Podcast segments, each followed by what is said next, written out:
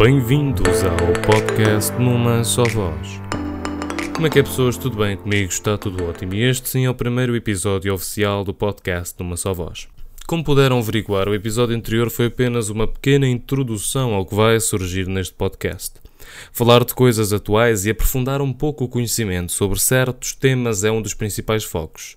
Mas desde que consiga passar a mensagem certa de uma forma simples, já fico contente e com uma sensação de missão cumprida. Hoje falaremos um pouco sobre o estado de calamidade. O que é, o que implica, como devemos agir e como nos devemos proteger. Como o próprio nome diz, calamidade é uma desgraça pública, um desastre ou uma catástrofe, e é normal surgir alguma confusão quando se mistura estado de emergência e estado de calamidade na mesma frase. Porque quem nunca ouviu estes termos, ok, não sabe o que é, Uh, pode confundir a ordem em que estes aparecem. Por exemplo, há quem pense que o estado de calamidade seja pior que o estado de emergência. Isto acontece porquê? Devido ao sentimento, ok? Devido uh, ao sentimento que a palavra nos, nos transmite, ok? Calamidade uh, é muito mais forte do que emergência, pelo menos na minha opinião. Por isso há muitas pessoas que pensam que o estado de calamidade seja pior que o estado de emergência, mas não, quando passamos de um estado de emergência para um estado de calamidade, acabamos por descer o nível, o que é bastante positivo. É verdade que o estado de calamidade, né, que no estado de calamidade, estão definidas menos restrições, ok? Mas não é nem de perto um regresso à normalidade? Porque continuam a existir condicionamentos, confinamentos e obrigações. Temos que usar máscara, obrigatoriamente, uh, nos transportes públicos, eh, quando vamos a vários serviços, por exemplo, no banco, temos que usar máscara. No supermercado, não sei se é obrigatório, mas deve-se usar máscara também. Uh, pá, é, é, lá está. É estas obrigações. Uh, devemos reduzir ao máximo e tentar evitar ao máximo as, as deslocações. Ok? Agora já podemos deslocar-nos de conselho para conselho. Mas devemos só usar as deslocações para algo essencial. Por exemplo, para nos abastecermos, ok? Supermercado e tal. Para procurar trabalho. Para trabalhar. Apesar de se. de quando possível se aconselhar o teletrabalho. Dizem aqui que o teletrabalho deve continuar. Se possível, claro. Uh, por isso, dar bastante importância ao teletrabalho. Uh, com este estado de calamidade e durante o estado de calamidade, o que é que vai acontecer? Regresso às aulas. Vamos regressar às aulas, vamos, falo em nome dos jovens, do 11 ano e 12 ano para as disciplinas de exame. Uh, vão ser aulas presenciais, divididas, uh, dividindo as turmas, porque não podem estar muitas pessoas dentro do mesmo espaço, por isso as turmas vão ser divididas uh, por cerca de 10 alunos cada sala com um professor, não sei. Vai ser complicado porque se no início do ano já existem dificuldades em arranjar professores para todas as turmas, e as turmas são de 20, uh, 20 e tal, 20, 25, 26, 27 alunos, já é difícil arranjar um professor para essas turmas para turmas dessa dimensão, agora imaginemos que é que é arranjar três professores de uma disciplina só para uma turma por exemplo, uma turma que tenha 30 alunos, ter que ser, ter que ser dividida, exato, em três turmas de 10 alunos. Vamos ter que arranjar três professores da mesma disciplina para lecionar essa disciplina, exato. O que é bastante difícil. Uh, por isso, ainda uh, estamos um pouco apreensivos acerca disso. Mas se o governo diz que voltamos às aulas dia 18, é porque já tem as, já tem as coisas mais ou menos organizadas. Uh, Assim como nos outros sítios, a regresso às aulas também vai ter que ser acompanhado por eh, imensos cuidados e imensas uh, restrições também. O uso obrigatório de máscara, uh, desinfecção, claro, sempre. O distanciamento. Aí é mais, é mais do mesmo daqueles cuidados que temos a ter quando vamos aos outros locais públicos. Uh, malta, eu tenho visto ultimamente ultimamente não, mas durante o estado de emergência, em que só era permitido, por exemplo, ir fazer uma caminhada sozinho ou ir fazer desporto individual, Agora já é, já é permitido desporto individual, mas antes, eh, se fôssemos fazer um exercício ou uma caminhada ou assim, era permitido desde que fôssemos sozinhos ou dois, com o distanciamento correto. Que a polícia não dizia nada. Mas eu digo-vos, eu nunca vi tanta gente na rua e a fazer exercício como vi neste espaço de tempo. Eu comecei a ver pessoas a começaram a fazer exercício agora, que nunca tinham feito exercício. Parece que as pessoas, uh, digo no geral, não digo só para o exercício, mas digo para tudo. Quando há uma, uma coisa que é, que é restrita, okay, que, se, que não se deve fazer, que é arriscado, parece que as pessoas tendem a fazer essa coisa. Por exemplo, ah, uh, não façam exercício na rua, é arriscado, a não ser que vão uma pessoa, duas, com o distanciamento correto entre, entre, entre si. Uh, assim podem ir, mas mesmo, mesmo assim é arriscado. O que é que as pessoas vão fazer? As pessoas vão fazer o exercício. Eu não percebo porquê. Se nunca fizeram exercício na vida, começaram a fazer exercício agora porquê? Ainda para mais na rua, com, com tanta gente, uh, ainda por cima com, com essas restrições todas. Não é? É, é, um, é um bichinho que o ser humano tem. É um bichinho. Não é? Por exemplo, a vez de fazer uns abdominais, umas flexões, qualquer coisa assim em casa, não. Então vou sair, vou para um espaço que tem bastante gente, vou colocar-me em risco, vou colocar os outros em risco, só para fazer uma caminhada que nunca fiz na minha vida.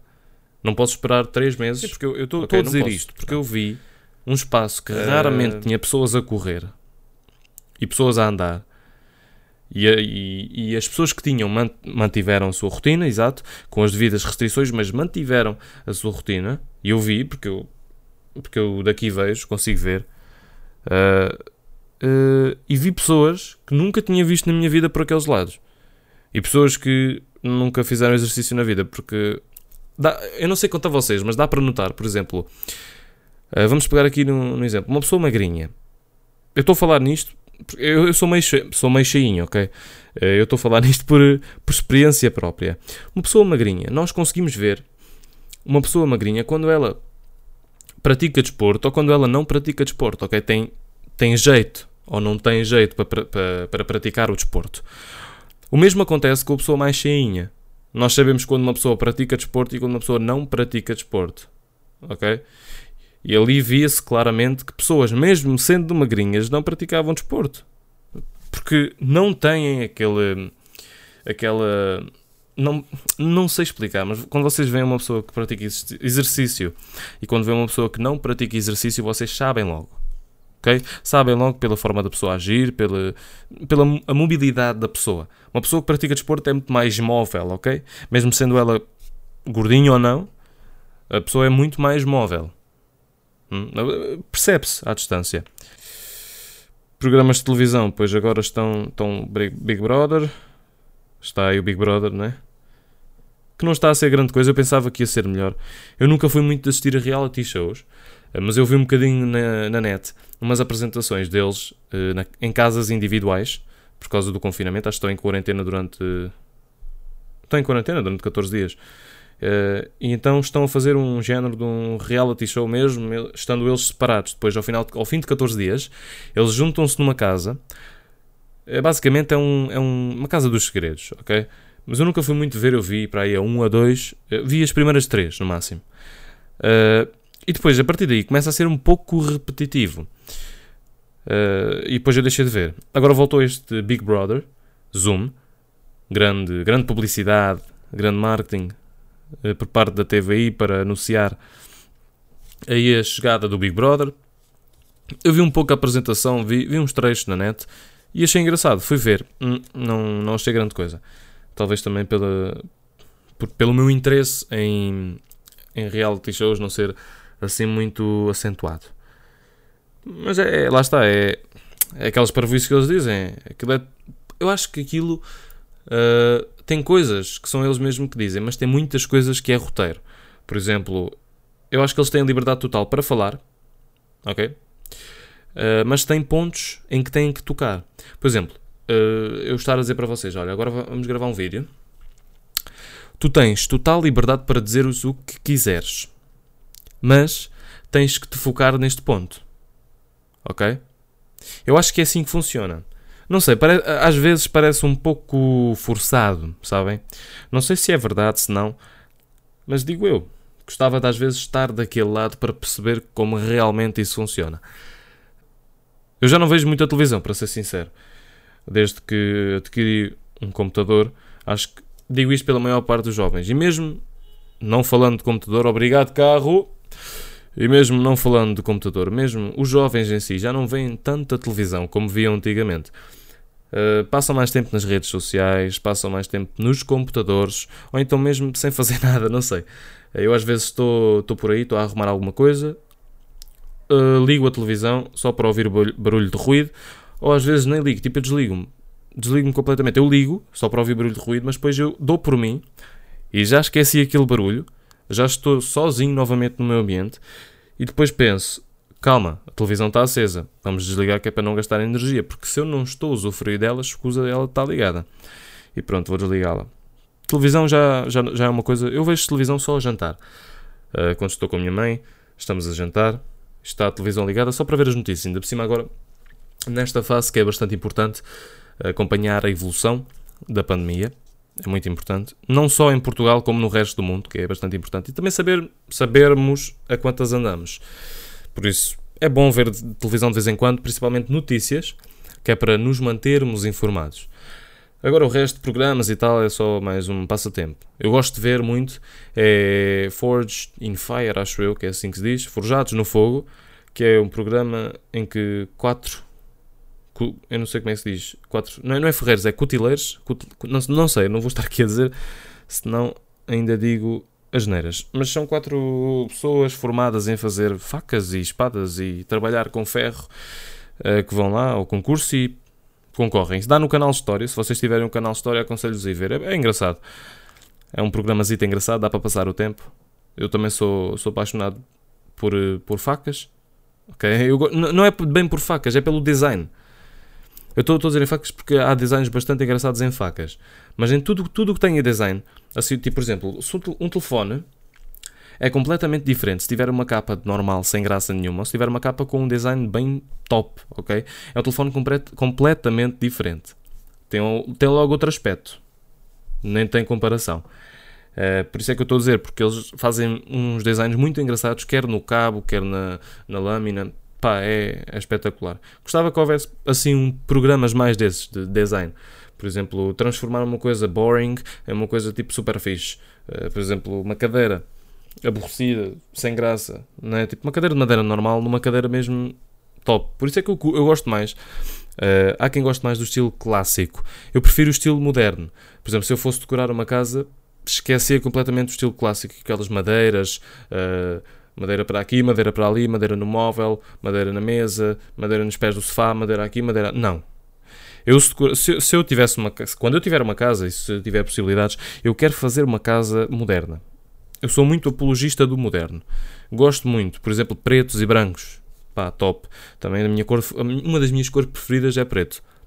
Ok? As minhas cores preferidas, vou dizer aqui, não, não é que tenha muito interesse, mas eu vou dizer. Uma das minhas cores preferidas é o preto. Não, as minhas cores preferidas, aliás, são o preto, o branco, o vermelho, o azul marinho, talvez, não sei, é aquelas cores assim mais invulgares de aparecer nas coisas comuns. Por exemplo, nós, tem, nós conseguimos perceber que nos objetos que existem no dia a dia, aqueles mais regulares e mais que, que estamos mais habituados a ver, o padrão de cores é sempre o mesmo. Tem sempre aquelas cores. Uh, por isso eu gosto de sair um pouco, gosto de ir, de ir um pouco mais além e sair um pouco do clássico, digamos assim, daquilo que já estamos habitual, habituados. O que é que se passa? Estou um pouco gago aqui. Mas é essencialmente isso. Eu acho que já falei do que queria. Já. Já o quê? Já nada, né? Já falei do que queria. Por isso acho que o meu papel aqui está feito. Não se esqueçam, numa só voz. Vemo-nos no próximo podcast. Até lá.